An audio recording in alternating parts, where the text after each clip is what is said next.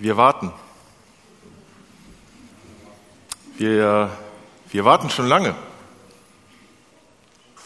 Wir warten manchmal sehnsüchtig, aber zur Wahrheit gehört auch, manchmal warten wir nur theoretisch. Manchmal warten wir nur theoretisch, dass er endlich kommt. Und während wir warten, während wir warten, tun wir komische Dinge. Wir, wir feiern und wir leiden. Wir leiden und wir feiern. Wir freuen uns an Dingen und wir ärgern uns über Dinge und auch manchmal übereinander. Wir weinen Freudentränen und Tränen des Schmerzes, des Leidens, des Verlustes. Wir freuen uns über Dinge, wir planen, wir gestalten, wir bauen. Und gleichzeitig gehen wir auf dem Zahnfleisch, gehen am Stock, hängen durch und wissen nicht weiter. Während wir feiern, warten, feiern wir Geburtstage und wir begraben unsere Toten. Wir warten. Und das Warten ist herausfordernd. Wir leben unsere Träume und manchmal hoffen wir aus diesem Albtraum aufzuwachen. Wir gestalten das Leben und manchmal haben wir das Leben satt. Das Warten ist anstrengend. Es ist paradox, es ist schön und anstrengend und mühsam zugleich.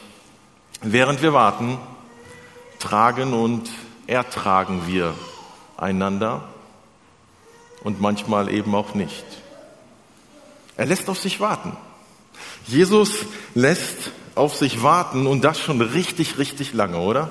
Ich meine, ich weiß nicht, äh, sogar wenn wir alle Alterszahlen zusammenrechnen, dann kommen wir vielleicht ungefähr auf 2000 oder mehr. Ich habe es nicht wirklich kalkuliert. Als Jesus auferstanden war, dann hatte er einmal mehr angekündigt, ich komme wieder. Und seitdem warten wir 2000 Jahre. Das ist ziemlich, ziemlich lang. Als Jesus auferstanden war und zurück in den Himmel fuhr, dann sagte ein Engel zu den Jüngern, die da standen und ihm hinterher schauten, er sagte zu ihnen, ihr Männer von Galiläa, warum steht ihr hier und starrt zum Himmel hinauf? Dieser Jesus, der aus eurer Mitte in den Himmel genommen worden ist, wird wiederkommen. Und zwar auf die gleiche Weise, wie ihr, wie ihr ihn habt gehen sehen. Jesus selbst sagte, ich komme bald. Halte fest, was du hast, lass dich von niemanden um deinen Siegeskranz bringen. Er sagt an einer anderen Stelle in Offenbarung 22, ja, ich komme bald und ich bringe jedem seinen Lohn, den er verdient hat. Im letzten Buch der Bibel in der Offenbarung heißt es, dort sehen wir, kriegt Johannes einen Blick in die Zukunft, in unsere Zukunft und Johannes schreibt, Danach sah ich einen neuen Himmel und eine neue Erde. Der frühere Himmel und die frühere Erde waren vergangen, auch das Meer gibt es nicht mehr. Ich sah die heilige Stadt, das neue Jerusalem von Gott aus dem Himmel herabkommen, schön wie eine Braut, geschmückt für ihren Bräutigam. Und vom Throne hörte ich eine mächtige Stimme rufen, seht, die Wohnung Gottes ist jetzt bei den Menschen, Gott wird in ihrer Mitte wohnen, sie werden sein Volk sein ein Volk aus allen Völkern. Und er selbst, ihr Gott, wird immer bei ihnen sein. Er wird alle ihre Tränen abwischen. Und der Tod wird nicht mehr sein. Kein Leid und kein Schmerz. Kein Corona und kein Krebs. Und es werden keine Angststreie mehr zu hören sein, denn das was früher war, ist vergangen. Der, der auf dem Thron saß, sagte, seht, ich mache alles neu. Darauf lohnt es sich zu warten, oder? Darauf lohnt es sich zu warten und seit 2000 Jahren warten wir und ich sagte es schon, manchmal sehnsüchtig und manchmal irgendwie gar nicht wirklich. Manchmal einfach nur theoretisch. Jesus lässt auf sich warten seit 2000 Jahren. Extrem, extrem lange. Ich denke, wir alle sind uns einig, warten nervt. Warten nervt so richtig. Es kostet Nerven, es kostet Zeit, es fühlt sich an wie Zeitvergeudung und ich bin ziemlich sicher der ungeduldigste Mensch in diesem Raum. Mich nervt es einfach. Ich könnte jeden Tag beten, Herr, gib mir Geduld, aber bitte sofort. Das könnte ich täglich beten, weil sie mir einfach fehlt. Stau ertrage ich nur, wenn ich halbwegs satt bin und eine lange Telefonliste und mein Handy dabei habe. Sonst finde ich Stau unerträglich. Oder an der Kasse im Kaufland. Ich weiß nicht, wie es bei euch ist, aber wenn ich an der Kasse stehe 100 Prozent, die Kassierer sehen mich, registrieren mich und werden langsamer. Das ist immer so. Die, die werden einfach langsamer und vor mir ist immer jemand, der 45 Dosen Kidneybohnen gerade kauft und sie zählt durch und sie verzählt sich und sie zählt sie nochmal. Sie lässt das Wechselgeld fallen und direkt dann ist ein Schichtwechsel. So kurz bevor ich dran bin, Schichtwechsel. Dauert.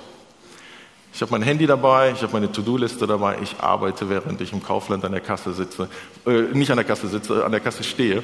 Ähm, sie sitzt, ich stehe und es dauert, es dauert. Schwere Krankheiten wie Männergrippen finde ich unerträglich. Es dauert Zeit, diese Erkältung, dieses Hüsteln wegzukriegen. Man liegt im Bett und man muss einfach nur warten. Und man schlägt oder ich schlage die Zeit einfach tot. Ich möchte euch mal hineinnehmen in einen kreativen Prozess. Zückt mal bitte eure Handys. Ihr kennt das vielleicht schon vom letzten Mal. Slido. Äh, ich würde gerne wissen, was tut ihr, wenn ihr wartet? Vielleicht bringt ihr mich auf gute Ideen und ich finde das beim Kaufland oder mit der Männergrippe erträglicher. Ihr kriegt jetzt hier einen QR-Code. Wenn ihr den einscannt, also müsst die Kamera auf eurem Handy öffnen und dann haltet ihr das da in die Richtung und dann schlägt euer Handy euch vor, dass ihr auf eine Website geht und da könnt ihr eine Frage beantworten. Und die Frage lautet, was tust du, wenn du irgendwo warten musst? Und ihr könnt jetzt da eine Antwort eingeben und dann erscheint das hier vorne an der Tafel. Wir müssen auf Show Polls, glaube ich, drücken. Genau. So, geduldig warten. Oho, es gibt Menschen, die geduldig warten. Löcher in die Luft gucken. Oh, das geht schnell. Musik hören, ungeduldig warten, langweilig warten, einmal eins rechnen, schlafen, ja, das ist eine gute Idee. Instagram, Facebook, Gedanken sortieren, wow, das ist schnell. Ähm, einmal eins rechnen hatten wir. Was tut ihr sonst, wenn ihr, nicht wenn ihr schlaft, wenn ihr wartet? Beten, spielen, Däumchen drehen. Das Beten ist das Beste. Plakate lesen, ja, sehr sinnvoll, erbaulich. Über Gott und die Welt nachdenken, Zeitung lesen, Pinterest. Ich hasse es zu warten und nehme immer mein Handy mit. Ja. Weitere To-Dos durchgehen, Handy. An meinen Schatz denken. Wie romantisch. Netflix schauen, okay, wenn sehr lange warten ist. Menschen beobachten. Da kann man viel lernen und da kommt wieder das Beten. Ja, wunderbar. Ich merke, ihr macht sinnvolle Sachen. In der Nase bohren. Ja, darauf habe ich tatsächlich gewartet. Also, wir merken an dieser Liste, es gibt mindestens zwei Möglichkeiten, wenn man wartet. Wir können zurückschalten, sonst Oh, gute Predigten hören. Gut. Ähm, es gibt mindestens zwei Optionen, was man tun kann, wenn man wartet. Entweder man kann die Zeit sinnvoll nutzen oder man schlägt die Zeit einfach tot. Vielleicht ist die dritte Option einfach das Warten zu beenden. Die Option gibt es auch. Man kann das Warten ja auch einfach beenden. Ich las mal irgendwo, dass so viel Zeit, wie man verbringt, in Wartezimmern bei Ärzten zu warten, in der Zeit könnte man Medizin studieren oder warten, bis man schon verheilt ist. Dann braucht man den Arzt nicht mehr, bis man selbst genesen ist. Ich habe mal versucht herauszufinden, wie viel Zeit unseres Lebens wir mit Warten verbringen. Dazu gibt es nicht wirklich wissenschaftliche Studien. Aber ratet mal, Schätzungen, Hochrechnungen, auf welche Zahlen man gekommen ist. Wie viel Prozent unseres Lebens verbringen wir mit Warten? Oder wie viele Jahre unseres Lebens? Zwei Jahre? Wer bietet mehr? Niemand. Ja? 70. Ja, das ist ein bisschen zu viel, je nachdem, wen du im Blick hast. Also Hochrechnungen sagen, dass wir ungefähr 30 Prozent unseres Lebens mit Warten verbringen. Wenn man jeden Tag seines Lebens eine Minute an einer roten Ampel wartet, dann hat man in 50 Jahren ganze zwei Wochen an Ampeln verbracht. Äh, jemand hat hochgerechnet, bei Ärzten und in Wartezimmern und auf Bahnhöfen verbrauchen wir fünf Jahre unseres Lebens. Überlegt euch das, das euch mal. 30 Prozent unseres Lebens. Ich würde allerdings behaupten, das trifft nur auf Nichtchristen zu. Christen warten 100 Prozent ihres Lebens. Christsein ist geradezu definiert als wir warten. Als Christen müssten wir unser ganzes Leben warten. Wenn ich als Christ nicht mehr warte, habe ich entweder etwas Wesentliches nicht verstanden oder vergessen oder ich bin gar nicht Christ. Während wir warten, tun wir etwas und manchmal tun wir eklige Dinge. Ihr habt es genannt, ich zeige euch ein Bild dazu. Manchmal schlagen wir die Zeit tot und tun eklige Dinge, zum Beispiel in der Nase puppeln. Auch dazu gibt es eine Statistik. 91 Prozent aller Menschen sagen, dass sie das manchmal tun, aber ich will euch nicht mit Statistiken langweilen. Worum es mir geht an dieser Stelle ist, lasst uns richtig warten. Was wäre sinnvolles, richtiges, gottgemäßes Warten auf die Wiederkunft Jesu? Jesus beschreibt das in einem Bibeltext, den ich uns gleich lesen möchte. Aber vorher möchte ich mit euch eine Erfahrung teilen. Im letzten Sommer haben wir als Familie eine besondere Erfahrung gemacht. Wir haben uns entschieden, wir machen einen schönen Urlaub einen richtig schönen Urlaub. Das Kindergeld wurde dieses Jahr ja erhöht, also das Geld muss man ausgeben. Also haben meine Frau und ich uns überlegt, wir machen einen richtig schönen Urlaub. Und wir haben unseren Kindern gesagt, Urlaub mit euch ist schön, Urlaub ohne euch ist auch schön. Mami und Papi fahren dieses Jahr allein in den Urlaub. Was wir ihnen nicht gesagt haben, ist, dass wir für drei Wochen in den Urlaub alleine fahren mit der Option zu verlängern. Und wir haben auf fünf Wochen verlängert. So, wir haben meine Eltern organisiert, die sind gekommen, die haben auf die Kinder aufgepasst. Wir haben den Kindern gesagt, hey, hier sind eure Aufgaben, Rasen mähen, Haus putzen, Wände zu Ende streichen und nicht streiten. Das muss man sagen bei manchen Kindern. Und äh, das haben wir denen eingebläut und dann sind meine Eltern gekommen und wir sind einfach in den Urlaub gefahren zu zweit. Und es war wunderschön. Wir haben den Urlaub genossen. Und wie gesagt, wir haben verlängert auf fünf Wochen. Als wir dann wiederkamen, sind wir fast umgefallen der Garten vernichtet. Im Haus Tapeten abgerissen, Ketchup an den Wänden, alles kaputt. Wir haben nochmal Urlaub genommen, um zu renovieren. Und das war noch nicht alles. Wir schauen unsere Kinder an und sagen, freut ihr euch, dass wir wieder da sind? Und sie so, nein, wir haben gar nicht damit gerechnet, dass ihr wiederkommt. Und dann sage ich zu meiner Mutter, Mom, was ist hier los? Wie konnte das passieren? Wir haben euch doch gebeten, aufzupassen und wir kommen ja wieder. Ja, ach, wisst ihr, die erste Woche haben die Kinder viel geweint, weil ihr weg seid. In der zweiten Woche haben die nicht mehr darüber geredet und ab der dritten Woche haben wir nicht mehr damit gerechnet, dass ihr wiederkommt. Nichts von dem, was ich euch gerade erzählt habe, ist wahr, außer dass das Kindergeld erhöht wurde. Aber Jesus hat eine Geschichte erzählt, in der genau so etwas skizziert wird. In Lukas 12 hat Jesus folgendes Gleichnis erzählt. Er sagt, woran erkennt man denn einen treuen und klugen Verwalter? Angenommen, ein Herr überträgt einem seiner Diener die Verantwortung der ganzen Dienerschaft, zur gegebenen Zeit das Essen auszuteilen. Wenn nun sein Herr kommt und ihn bei der Arbeit findet, wie glücklich ist da der Diener zu preisen? Ich sage euch, der Herr wird ihm Verantwortung für seinen ganzen Besitz übertragen. Wenn jener Diener sich aber sagt, mein Herr kommt noch lange nicht und anfängt, die Knechte und Mägde zu schlagen, während er selbst schwelgt und prasst und sich volltrinkt, dann wird sein Herr an einen Tag kommen, an dem er ihn nicht erwartet und zu einem Zeitpunkt, an dem er nicht vermutet. Er wird den Diener in Stücke hauen lassen und ihm dasselbe losbereiten wie den Ungläubigen. Jesus sagt, meine Wiederkunft ist so wie ein Hausherr, der viele Angestellte hat und der zu ihnen sagt, ich reise weg. Ich verreise und ich gebe euch Aufgaben. Ich sage euch, was ihr tun sollt und hey, ich werde wiederkommen. Jeder bekommt seine definierte Aufgabe und einer von ihnen hat die Aufgabe bekommen, das Essen auszuteilen und andere das Haus zu pflegen und den Rasen zu mähen und all diese Dinge zu machen. Und er sagt, sitzt nicht faul rum, ich komme wieder und ich werde euch zur Rechenschaft ziehen. Aber da gibt es den einen Diener, den einen Knecht, der die Füße hochlegt, der anfängt, die anderen zu misshandeln, schlecht zu behandeln, der es sich gut gehen lässt und zwar mehr als er sollte und der dann völlig überrascht ist, dass sein Herr wirklich wiederkommt. Er hat gesagt, ich komme wieder, aber dieser Knecht hat gar nicht damit gerechnet. Während man wartet, hat man mindestens zwei Optionen, das zu tun was in diesem Fall der Hausherr gesagt hat, das, womit er uns beauftragt hat, oder man tut das, was einem selber einfällt. Man lebt so, als ob der Herr eben nie wiederkommt. Bemerkenswert ist, dass hier beide Knechte in diesem Beispiel aktiv sind. Nur der eine tut das Richtige und der andere tut das Falsche. Und entsprechend gibt es einen doppelten Ausgang. Und Jesus, wir merken es hier, nimmt es tot ernst.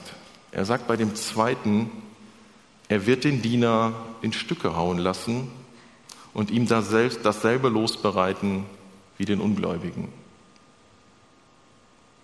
Jesus sagt, für diejenigen, die ihn nicht erwarten und so leben, als ob er nicht wiederkäme, wird das Ganze sehr, sehr böse enden, nämlich genauso, wie es Ungläubigen gehen wird.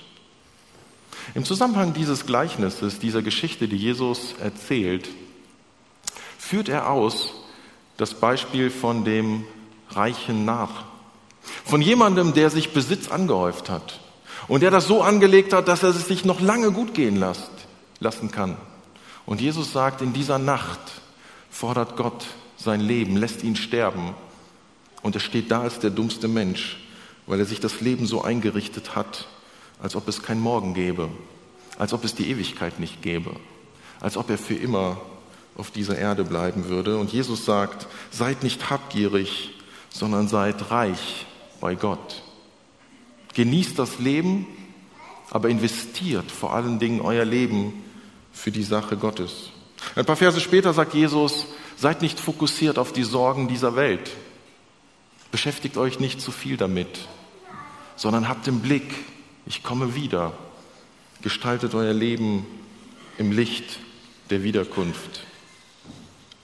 Es geht darum, das Hier und Jetzt zu gestalten, hier und jetzt zu leben, aber bewusst zu leben und immer in dem Wissen, nicht nur 30 Prozent des Lebens, nicht nur 70 Prozent des Lebens, sondern 100 Prozent des Lebens in der Perspektive Ewigkeit, in dem Wissen, Jesus kommt wieder. Jesus kommt wirklich wieder. Die Versuchung ist riesengroß, so zu leben, als ob er nie wieder käme. Und wenn man nicht Christ ist, dann ist das das Natürlichste und Normalste, so zu leben, als ob man alles aus diesem Leben herausholen muss. Aber Jesus sagt, wenn du an mich glaubst, wenn du mir vertraust, wenn du mich ernst nimmst, kannst und darfst du eigentlich nicht anders leben, als dass du mich erwartest. Seht, ob ich auf einen Zug an einem Bahnsteig wirklich warte, zeigt sich daran, wie ich warte, oder?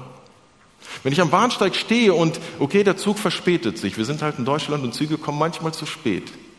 Ob ich den Zug wirklich erwarte, hängt davon ab, ob ich am Bahnsteig bleibe oder ob ich shoppen gehe.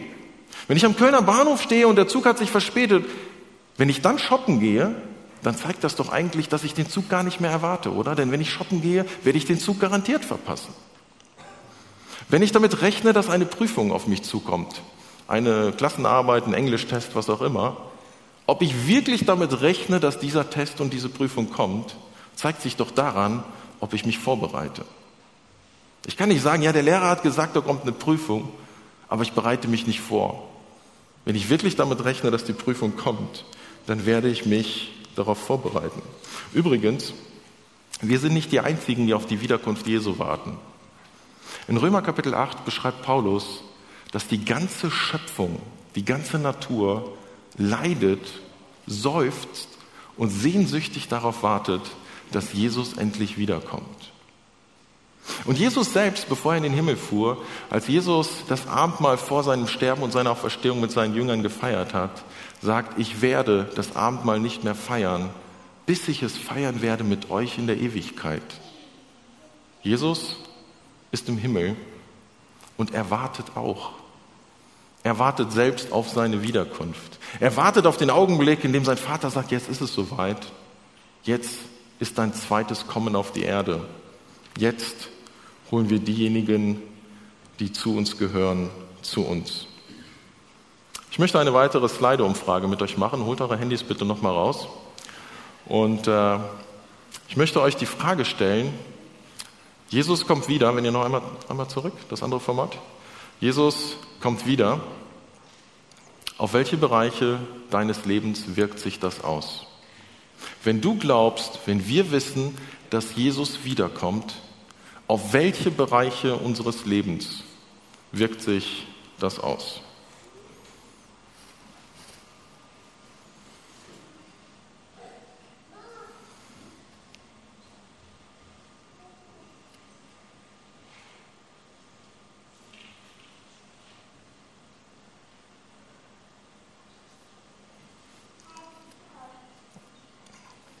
Glaube, Liebe, Familie, meine Ehe, Umgang mit Geld, Karriere, Freunde,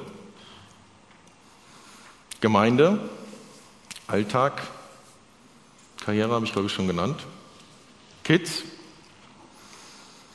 das springt immer, ich muss irgendwie folgen, wie ich mein Geld ausgebe, auf sehr vieles oder sogar auf alles, auf Gewohnheiten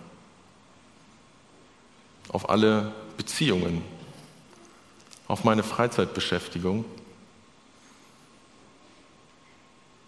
Und jetzt verliere ich den Überblick.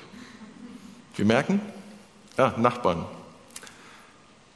Wir merken, eigentlich sind es alle Bereiche des Lebens, oder?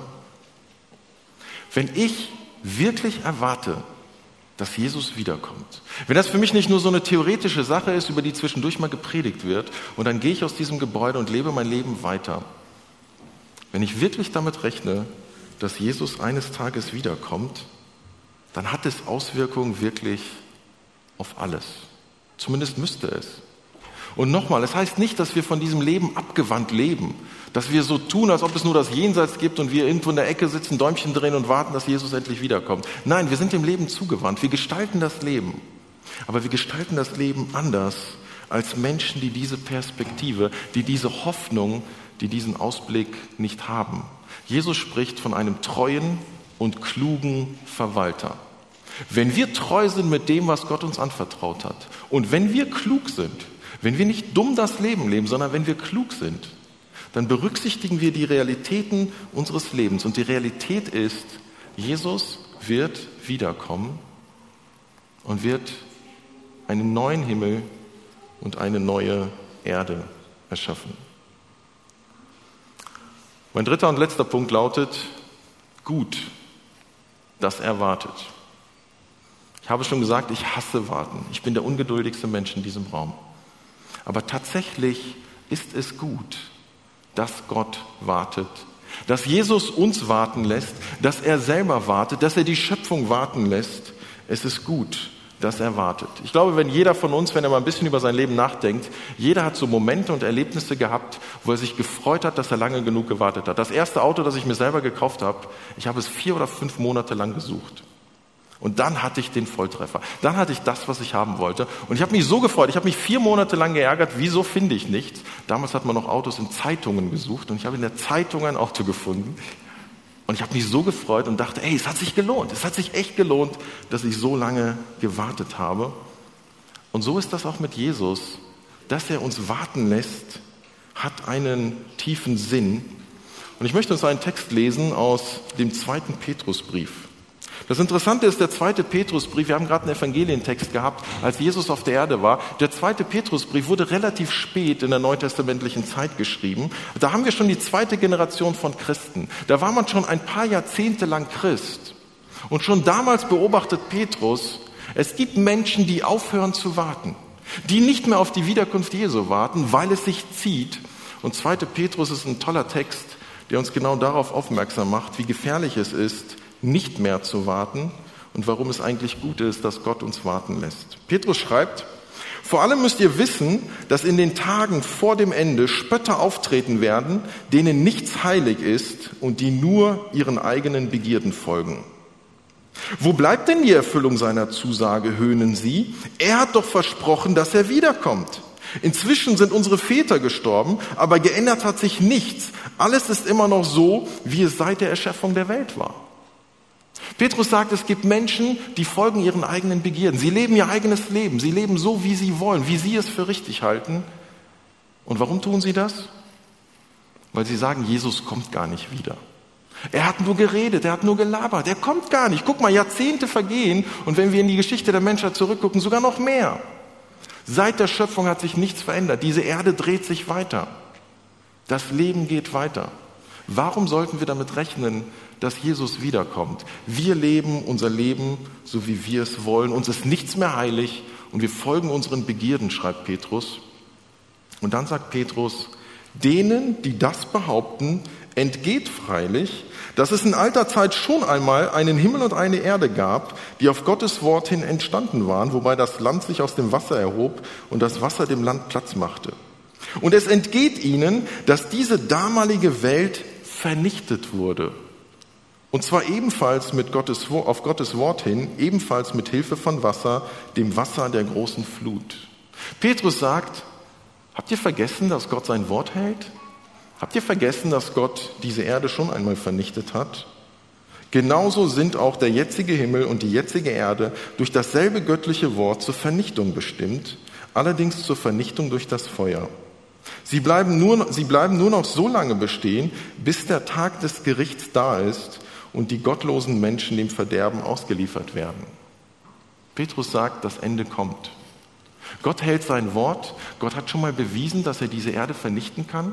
Und Petrus sagt, dieser Tag kommt wieder. Völlig unabhängig davon, ob Menschen das ignorieren oder ernst nehmen. Und dann wendet er sich dem Positiven dieses Wartens zu. Petrus schreibt, eines freilich dürft ihr nicht vergessen, liebe Freunde. Für den Herrn ist ein Tag wie tausend Jahre und tausend Jahre sind für ihn wie ein Tag. Gott hat ein anderes Zeitgefüge. Und was für uns tausend Jahre und ewig lang erscheinen, ist für Gott ein kurzer Zeitraum. Gott denkt und handelt in anderen Dimensionen. Und deshalb sagt Petrus, lasst euch nicht irritieren. Für Gott sind 2000 Jahre nicht viel Zeit. Es ist also keineswegs so, dass der Herr die Erfüllung seiner Zusage hinauszögert, wie einige denken. Was sie für ein Hinauszögern halten, ist in Wirklichkeit ein Ausdruck seiner Geduld mit euch, denn er möchte nicht, dass irgendjemand verloren geht, er möchte vielmehr, dass alle zu ihm umkehren. Trotzdem, der Tag des Herrn wird kommen und er kommt so unerwartet wie ein Dieb. An jenem Tag wird der Himmel mit gewaltigem Krachen vergehen, die Gestirne werden im Feuer verglühen und über die Erde und alles, was auf ihr getan wurde, wird das Urteil gesprochen werden. Petrus sagt, liebe Leute, Gott hält sein Wort. Aber dass er das hinauszögert, dass es dauert, dass er uns 2000 Jahre warten lässt, hat einen einzigen Grund.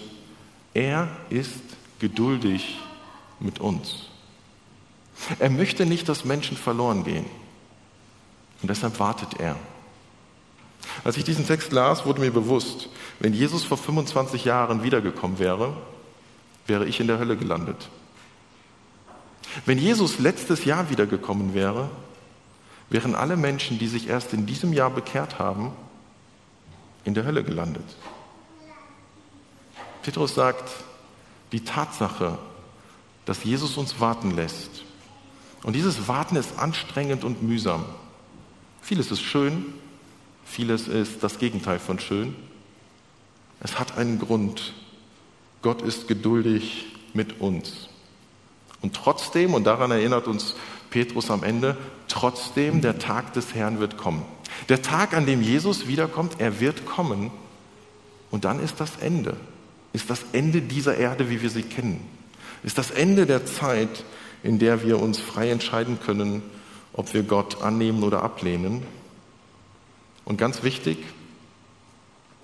Petrus beschreibt, dass dann etwas Schönes auf uns zukommt. Petrus schreibt diesen Text nicht, um uns Angst zu machen, sondern um zu erinnern, dass etwas Schönes kommt. Wenn das alles auf diese Weise vergeht, wie wichtig ist es da, dass ihr ein durch und durch geheiligtes Leben führt, ein Leben in der Ehrfurcht vor Gott. Wartet auf den großen Tag Gottes. Verhaltet euch so, dass er bald anbrechen kann. Sein Kommen bedeutet zwar, dass der Himmel in Brand geraten und vergehen wird und dass die Gestirne im Feuer zerschmelzen, doch wir, wir warten auf den neuen Himmel und die neue Erde, die Gott versprochen hat, die neue Welt, in der Gerechtigkeit regiert.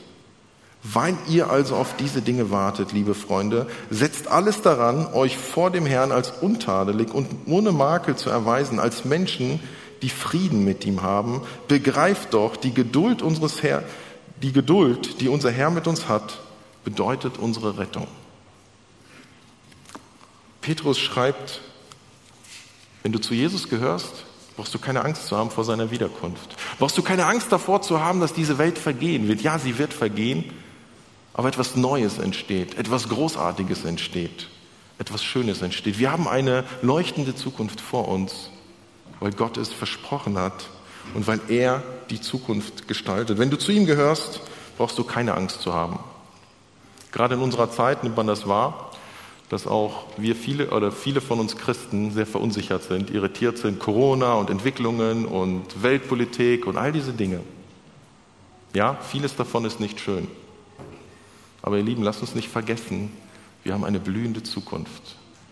Wir warten auf Jesus, der versprochen hat, wiederzukommen und alles neu zu machen. Aber gleichzeitig, wenn wir nicht warten, wenn wir das ignorieren, haben wir diese ganz, ganz ernsthafte Warnung, dass es böse ausgehen wird. Gott ist ein geduldiger Gott, der selber wartet und uns warten lässt. Weihnachten erinnert uns daran, dass es sich lohnt zu warten. Wir hatten das in dieser Predigtreihe, erinnert euch, wenn ihr dann gefolgt seid. Gott hat nach dem Sündenfall angekündigt, dass er Erlösung für diese Welt schicken wird und hat uns tausende Jahre warten lassen. Hat es sich gelohnt zu warten? Definitiv. Er hat uns warten lassen, damit wir verstehen, dass wir einen Erlöser brauchen. Er hat uns warten lassen, damit wir merken, wir können uns selber nicht retten, dass niemand gut genug ist. Er hat uns warten lassen. Aber dann hat er eingegriffen. Dann wurde Jesus Mensch. Dann wurde Gott Mensch, hat in der Person Jesus hier gelebt, ist gestorben, ist auferstanden hat den Tod besiegt, hat für uns bezahlt, hat uns Erlösung gebracht. Es hat sich gelohnt zu warten. Und genauso ist das mit seinem zweiten Kommen. Er wartet wieder und er bittet uns zu warten, aktiv zu warten und richtig zu warten. Warten nervt. Ich glaube, da sind wir uns einig. Warten nervt. Aber lasst uns richtig warten. Lasst uns das tun, womit er uns beauftragt hat. Lasst uns so handeln und leben, dass wir wirklich mit seiner Wiederkunft rechnen. Und lasst uns im Blick behalten, dass es gut ist, dass er wartet. Es ist deine Chance, es ist meine Chance, es ist unsere Chance, uns ihm zuzuwenden, unser Leben zu korrigieren und wirklich so zu leben, dass es ihn ehrt. Und wir haben es gerade gemeinsam zusammengetragen, welche Bereiche unseres Lebens betrifft es. Es wäre viel einfacher zu fragen, welche Bereiche unseres Lebens betrifft es nicht. Es gibt keine. Wenn wir das wirklich zu Ende denken, Jesus kommt wieder, dann wird das Auswirkungen auf alle Bereiche meines Lebens haben. Gute Auswirkungen. Wir können das Leben gestalten, wir haben das in dieser Hand, in unserer Hand. Und wir heben uns damit von den Menschen ab, die diese Perspektive nicht haben. Ich möchte schließen mit einer Geschichte aus dem Mittelalter, aus, einer, aus der Zeit, als es noch nicht so viele Hotels gab und Menschen, wenn sie auf einer Reise waren, in Kloster eingekehrt sind. Kloster waren so etwas wie Gasthäuser, wo man einfach für eine Nacht bleiben konnte. Und ein Reisender ist relativ spät angereist, kam in dieses Kloster und es war schon spät, er hat nicht viel gesehen, er hat sich ins Bett geschmissen, hat geschlafen, aber als er morgens aufwachte, schaute er sich um und merkte, dieses Zimmer ist total spartanisch ausgestattet. Es gab in diesem Zimmer ein Bett, einen Tisch, einen Stuhl und sonst nichts. Keinen Teppich, keine Deko, keine Bilder, nichts. Und dann sprach er einen dieser Mönche an und sagt, wo sind eure anderen Möbel? Wo ist eure Einrichtung? Und der Mönch sagt zu ihm, wo sind denn Ihre Möbel? Er sagt, ich bin auf der Durchreise, ich habe meine Möbel nicht mit. Der Mönch guckt ihn an und sagt, und wir sind auch auf der Durchreise. Wir sind hier nicht zu Hause. Keine Sorge, niemand von uns muss so spartanisch leben. Aber diese Perspektive zu haben, wie richte ich mein Leben ein? Wie gestalte ich mein Leben? Wie lebe ich mein Leben? Lebe ich so, als ob Jesus nie wiederkommt? Im Übrigen, ich meine auch nicht so, dass wir verkrampft leben sollen. Oh, Jesus kommt wieder, erwischt er mich bei irgendetwas? Als Christen können wir frei mutig, fröhlich das Leben genießen und gestalten. Aber immer mit dieser Perspektive, Jesus kommt wieder. Lasst uns mit einer Freude darauf zuleben. Lasst uns so leben, wie Kinder sich auf Weihnachten freuen. Alle Kinder haben sich gefreut auf Weihnachten, weil sie wussten, es gibt ein Geschenk. Falls ihr kein Geschenk bekommen habt, kommt zu mir, ich schenke euch irgendwas. Alle Kinder haben von ihren Eltern was bekommen, da bin ich ganz sicher. Das gehört dazu, das machen Eltern, weil sie ihre Kinder lieben. So ist unser Gott. Er bereitet die Ewigkeit für uns zu. Lasst uns mit Freude darauf hinleben. Lasst uns so leben, dass es ihn ehrt. Und natürlich kommt an dieser Stelle auch die Einladung. Wenn du Angst vor der Wiederkunft Jesu hast, lass uns miteinander ins Gespräch kommen. Wir wissen ziemlich genau, was du tun musst, damit das für dich kein schreckliches Ereignis wird, sondern ein schönes.